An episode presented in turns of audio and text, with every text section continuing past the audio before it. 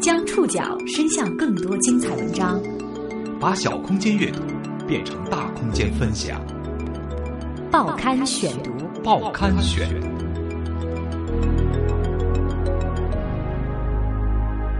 把小空间阅读变成大空间分享，欢迎各位收听今天的报刊选读，我是宋宇。今天为大家选读的文章摘自《Vista 看天下》。你是我心中的小呀小苹果，怎么爱你我都不嫌多。春晚上的一曲《最炫小苹果》，让广场舞大妈再次进入大众视野。在过去的几年内，他们引领风尚，吸引媒体，甚至被称为“中国大妈现象”。不过，再精明的大妈也有栽的时候。我就认听着他的，我一共是筹了八十一万四。这是多少钱？这是十万。半年前，全国最大的广场舞诈骗案在北京被捅破，四十多人受骗，涉案金额近千万。到底是什么人骗过了广场舞大妈？报刊选读今天为您讲述史上最大广场舞诈骗案。二零一五年春节前的一天晚上，凉风刺骨。北京王府井天主教堂前的广场上，陆续聚集了三十几个大妈，她们排成五六排，就着《小苹果》的曲调跳得正欢。大妈们几乎都裹着羽绒服，戴着帽子，舞姿显得有些笨拙。有三百多年历史的大教堂是舞台的前景，他们的身后，霓虹招牌闪烁一片。不远处，王府井步行街的节日氛围很是浓厚。三十几个大妈看起来不成气候，可两年前这里聚集了北京最大也最有纪律的一支大妈广场舞军团——王府井广场舞团。也正是在这里，半年前捅破了全国最大的广场舞诈骗案，涉案金额近千万。六十四岁的张月如就是被骗者之一。张月如已经退休了，家住在东单豹房胡同。他还记得第一次遇见王府井广场舞团的情景。那刚好是二零一一年十月一号，我去天安门看灯，看完之后往家走，已经八点了。看到教堂门口有人跳舞，觉得他们跳挺好，就想加入，四处寻找领头人。回头一看，天罗王朝酒店那坡上站一个胖子，比我矮一点，比我胖三圈。长慈眉善目的，一脸正气。张月如脾气直爽，嗓门极大，语速快，在咖啡馆聊天，她的声音常常引人侧目。但遇到这个胖子之后，张月如的气场完全被压了下去。二零一一年，最炫民族风还没有流行，更没有小苹果。教堂门口的老太太们跳的是普通的十六步，张月如和领舞的胖大妈张一搭讪，希望能够加入这个舞团。交谈中，张月如发现张一也住在豹房胡同，两家相距不到一百米。凭借街坊关系，张月如很快如愿以偿。豹房胡同七十四号，张一家就住在这儿。邻居对张一印象很好，都说他为人大方，和谁都谈得来，有声望。张一还号称当过兵，经常把战友挂在嘴边。但是事发之后，大妈们从警方那儿得知，张一只是做过某部队招待所的服务员而已。也许是耳濡目染，张一的举手投足很有派头，透着一股官气，隐隐透着威严与权力感。他还满身都是好东西。广场舞的男团员赵云峰说：“他戴金戒指、镶宝石，有一条很粗的金项链，韩版的衣服看起来都挺名贵的。”赵云峰五十九岁了，在北京一家研究机构任职。就这样，气场、声望、权力感与财富集聚一身，胖大妈张一一下子与众不同的降临到京城核心地带。以她为核心的广场舞团也迅速成为大妈们的社交新媒体。报刊选读继续播出史上最大广场舞诈骗案。王府井广场舞团的核心成员大多来自王府井附近的豹房胡同和柏树胡同，这里的居民啊，大多是原来附近国营工厂的职工或者家属，孩子大了搬出去住，有时间有心的才回来看看。他们退休工资不高，但能过得去。如果房子多，卖出、拆迁或者租出去，手头就宽裕了不少。人们想象中的那种老北京邻里间的亲切无间，早已成为历史。报房胡同这些大妈并不是特别熟悉，加上这一片外地人不少，做小买卖的、住小旅馆的，和周边的社区相比，这儿更像一个社会大熔炉。二零一一年十一前，王府井教堂小广场那儿也就十多个人跳舞。那之后，张月如以及她的牌友被张一吸引了过去。张一的舞团是王府井附近最早的一个广场舞团，他彻底改变了这片区域，成了大妈们的社交新媒体。这支王府井广场舞队最高峰的时候有五百多人，那是一个巨大的大方阵，二十多排，每排二十人左右，前排靠着教堂，后排紧挨着王府井大街。音乐响起，五百多人整齐划一地挥动着荧光棒，煞是壮观。大妈们终于找到组织了。他原来在这个就是就相当于是他组建了这个团似的，是个团长，其实就是一个负责人吧。因为这些音响都是他拿来的。总教头张一总是早早的到场，他不是走过来的，而是由一位老先生骑着电动车带过来的。他俩关系不明，队员们私下管那位老先生叫“棒尖儿”，这是北京土话。姘头的意思，这似乎并没有给张一带来什么负面影响，反而为他增添了一层神秘感。通常情况下，张一在天伦王朝酒店那个坡上站着俯视队伍，广场舞团员都服他。他将所谓当兵的经验移植到大妈身上，将他们组织的层次分明，安排哪些人站在前排，让谁获得所谓的福利，是张一能够统御五百多人的关键所在。因为是街坊，二零一一年十月一日，张月如加入广场舞团的时候被分到了第五排，这已经是个很靠前的位置了。但是几天下来，他发现前四排才是特权层。张月如说：“我几次过去都看到他们在发小玩意儿，比如小亮灯啊，能够戴在手上，跳起舞来一闪一闪的。但他就发前四排的人。”舞团成员赵云峰也发现。前四排都是张一的朋友或者街坊，还有就是很有闲钱的人。前四排的成员还有一张舞牌，这是张一的发明，类似工牌，挂在脖子上，一个大大的“舞”字，下面标明位置，比如第四排。舞牌的工本费十块钱，跳舞前要检查一遍。经常有不带舞牌的人被赶出前四排，还有闹得打架的，带着舞牌。就意味着你进入了舞团的核心团体，同时也意味着成为张一的潜在猎物。跳到一半，张一的那位棒尖儿就上场了。他从电动车里搬下一个纸箱，开始一排排发东西。箱中物品时常不同，有时是闪光灯，有时是荧光棒，以前四排为主。一路发下来，只要他看得顺眼的就给。王府井广场舞团例行的程序是先唱歌，后跳舞。唱歌的时候，棒尖儿就开始用纸条做揪，他在纸条上一笔一画的写着“小手机、大手机、平板电脑”，然后混到一起。唱歌结束后，棒尖儿将装着纸团的袋子拿出来抓阄，但是这只是前四排的专利。哎，把你们奖品都举起来！哎，举起来！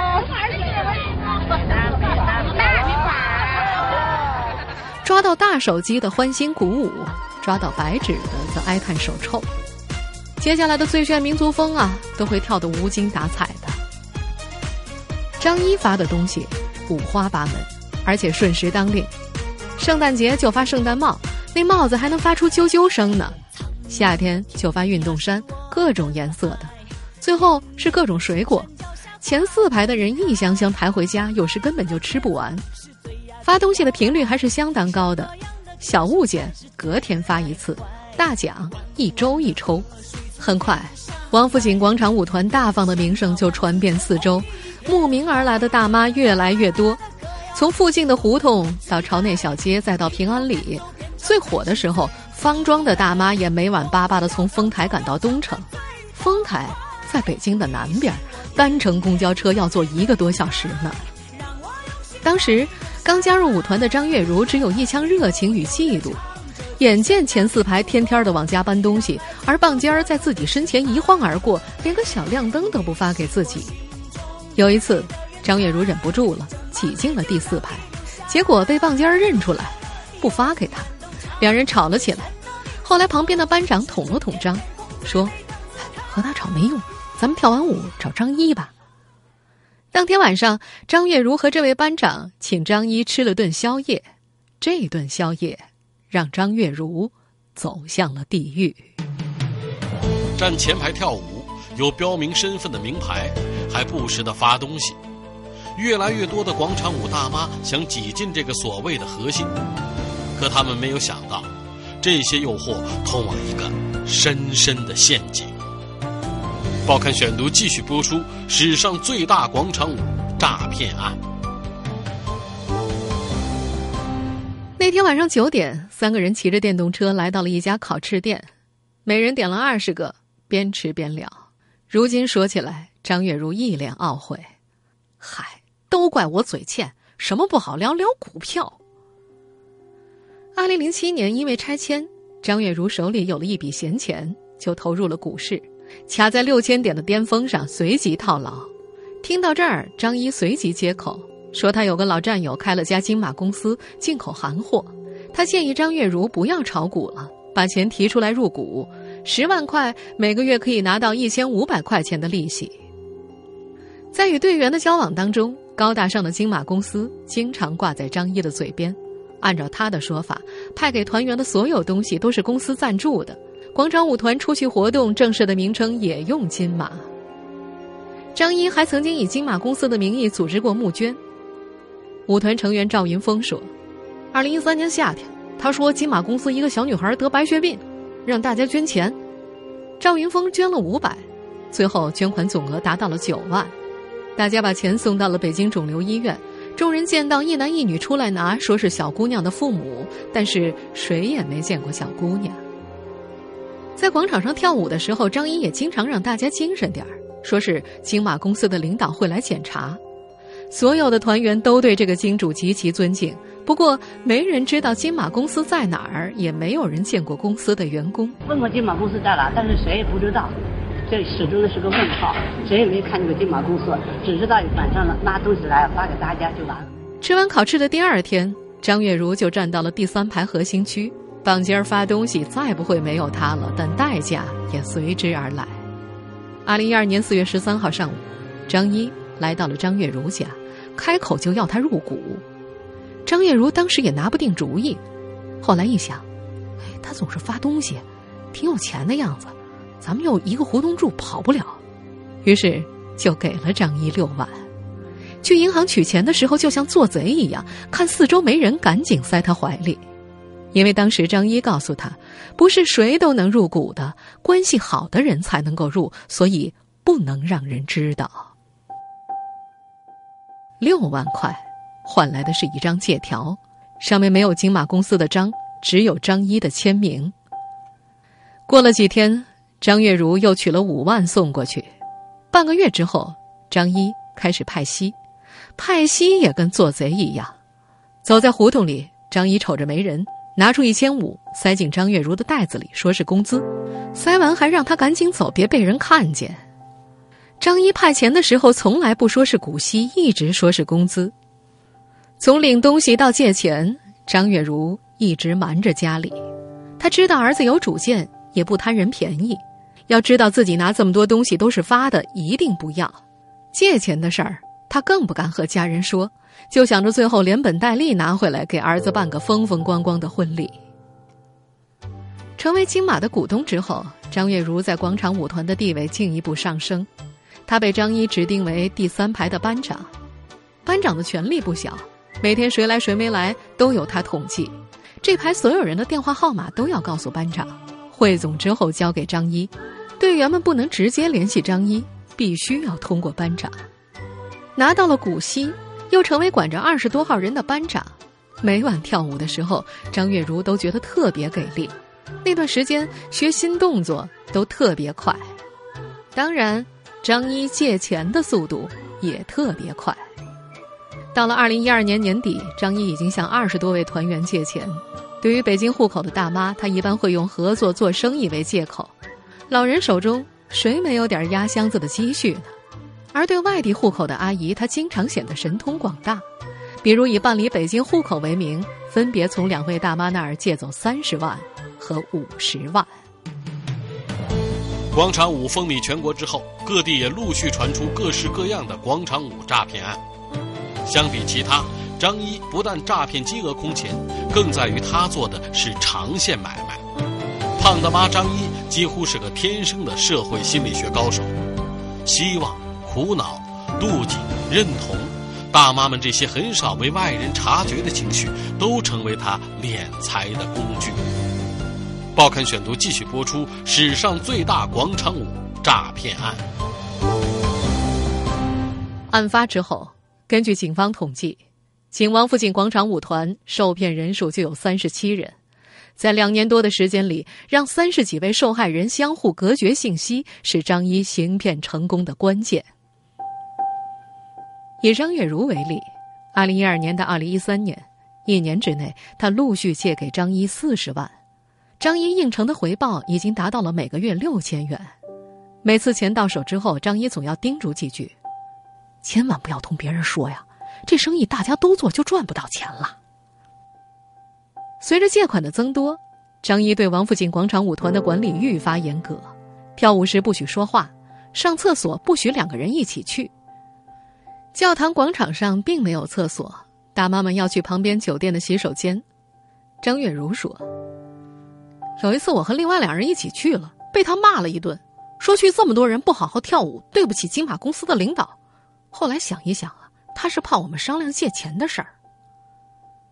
这时，王府井广场舞团有了新动作，张一在广场舞团的基础上，又要考试选拔一个合唱团。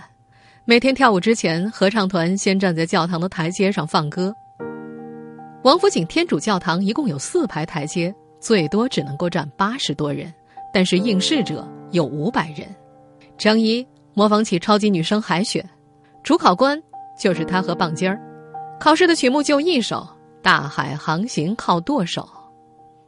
因为一个字的音准不对，张月如被刷了下来。海选后的第二天，张月如就来到张一家想讨个公道，自己借了四十万元成了股东，为什么还不能够进合唱团呢？没想到的是，这次争吵又以借钱结束。张一告诉他，只有买入更多的股份，才能免试进入合唱团。张月如已经没有更多的存款了，只有股市里那一堆亏损的股票。在张一的蛊惑之下，张月如亏本将股票全部抛售，还有陆陆续续借来的一些钱，张月如一共交给了张一八十一万。二零一四年四月，张月如进入了合唱团，站在了台阶上，也走进了王府井广场舞团的最高层，代价。就是那八十万的借款。严格的等级、统一的服装、荧光棒，王府井广场舞被张一硬生生弄出了仪式感、组织感。再加上那些不断释放出来的小恩小惠，张一的地位无可动摇，仿佛中国历史上曾经有过的某些宗派教门，一点恩泽不断索要，还心安理得。事后，多位受害者都认为自己当时是着魔了，他们疯狂的信任张一，为他买饭，为他吵架，为他拿出家里所有的积蓄。报刊选读继续播出史上最大广场舞诈骗案。为了让大家记住自己的恩德，张一给王府井广场舞团安排了固定的结束歌曲《感恩的心》。不仅唱，还要表演歌曲当中的哑语动作，双手比划出心的时候要转过身，将心献给站在旁边的张一。除了送东西之外，张一还经常组织团员们外出旅游。二零一四年春节后，张一以金马公司的名义带着四十多名团员去昌平的龙脉温泉，每人出一百块，剩余的由金马公司承担。在前台办理入住手续的时候，赵云峰无意当中看到了张一的身份证。他对自己身份证看护的可紧了，不让人看。那天儿，棒尖儿帮他登记，我扫到一眼。身份证照片还是那个张一，但名字却是张丽，住址也不在宝房胡同，而是朝阳区长营。赵云峰将他的发现告诉了其他团员，众人心头掠过了一丝隐忧。张一的堡垒出现了第一道裂缝。温泉归来之后，张一似乎也发现了什么。他在教堂广场出现的时间明显变少。张月如说：“春节以后，他每次就唱唱歌，舞也不跳了，八点就走。四月份以后，连歌也不唱了，完全见不到他人。”那段时间，赵云峰经常半夜接到张毅的电话，他总是说有一笔生意来了，比如什么做酒啊、做表啊，你掏点我掏点，两人一起凑。做生意的话，大家听多了，很多都不为所动，但是张一却没有停止动作。二零一四年四月六号，张月如接到了张一的电话，听到了他的哭声，说他孙子七个月早产，刚刚生下来，脑袋又偏，腿又瘸。让我聚集大家集资募捐，反正就是白给他呗，一共筹了四万多块。七月四号，张月如又接到了张一的电话，说是自己的儿媳妇难产大出血，从四月份住院一直住到七月份，孙子又检查出来心脏不好，眼睛毛病更是大，眼珠都不带转的，怎么晃都不转。为了证明所言不虚，张一还快递了一张孩子的照片，后来才知道他是跑到医院偷拍的。哎呦，我都不知道是输血的问题还是怎么，都愁死我了快！要如果好点了，我不就能回家了吗？这现在天天在医院，烦死我了。我们现在听到的声音，就是张一发给广场舞团员的微信录音。打电话就哭的可可怜，可可怜了，让谁听着都心疼的要命。张月如说：“我也真没钱了，我之前的钱怎么来的？婆婆拆迁房十多万。”然后公公住房补贴，六十平米住房补贴折了十来万，加上自己历年积蓄一共八十一万，已经全给他了。但他哭那么惨，我就只能当首饰了，还是老人留给我的首饰呢。七月四号下午，张月如带着一枚二十四 K 的戒指和一串二十四 K 的项链，来到了东四大街的典当行，戒指当了一万六，项链当了两万五。此时，张月如的心里已经有了些疑惑。她一边当一边打电话，想让典当行的听着，如果以后张一不承认的话，留个人证。可当了首饰之后，张一依然没有放过张月如，继续以孙子的病为名义借钱。张月如说：“最后我实在没钱了，我就拿个盆，里面放小米，在胡同里一边走一边敲，为他孙子招魂啊！一边敲一边给他打电话，让他听听响。”张一孙子的魂有没有回来不清楚，张月如的魂却回来了。他起了疑心，开始向张一讨要本金。张月如找到一个黑皮本，夹着十二张借据，开始了讨债生涯。张月如说：“我到他家里，一开口他就先哭出来，说孩子有病啊，忙不过来啊，公司也不去了，等孩子好利落，年底结账，还让我抱着利息偷着乐吧。”不过，一个月之后，张月如连偷着乐的希望都没有了。张一被抓了，自己多年的积蓄打了水漂。报刊选读继续播出：史上最大广场舞诈骗案。张一，是八月四号上午被抓起来的。知道张一的名字是假的之后，舞团成员赵云峰一直找张一要钱，但是张一直不还，还不露面。八月三号早上，赵云峰接到了张一的电话，又是借钱。赵云峰说要回去跟媳妇儿商量商量，张一则说那先借一万，一个星期一定还。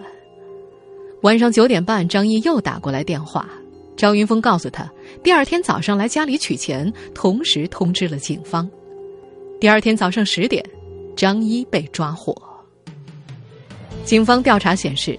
张一案涉及被害人三十七人，借据金额高达九百二十万，被骗的不仅是大妈，也有三十多岁的年轻白领，甚至还包括残障人士。赵云峰说：“有一个弱智，天天站最后面，我们跳舞啊，他就比划。张一每次发东西都有他的，我们当时还挺感动的。后来才知道，张一向他父亲借了九万。根据检察院透露。”为了诱惑别人借钱，张一不惜血本，他给团员发放的东西价值在百万元以上。在得知家里的八十多万一去不复返之后，张月如的老伴儿打了他两记耳光，因为没钱结婚，儿子的女朋友也吹了。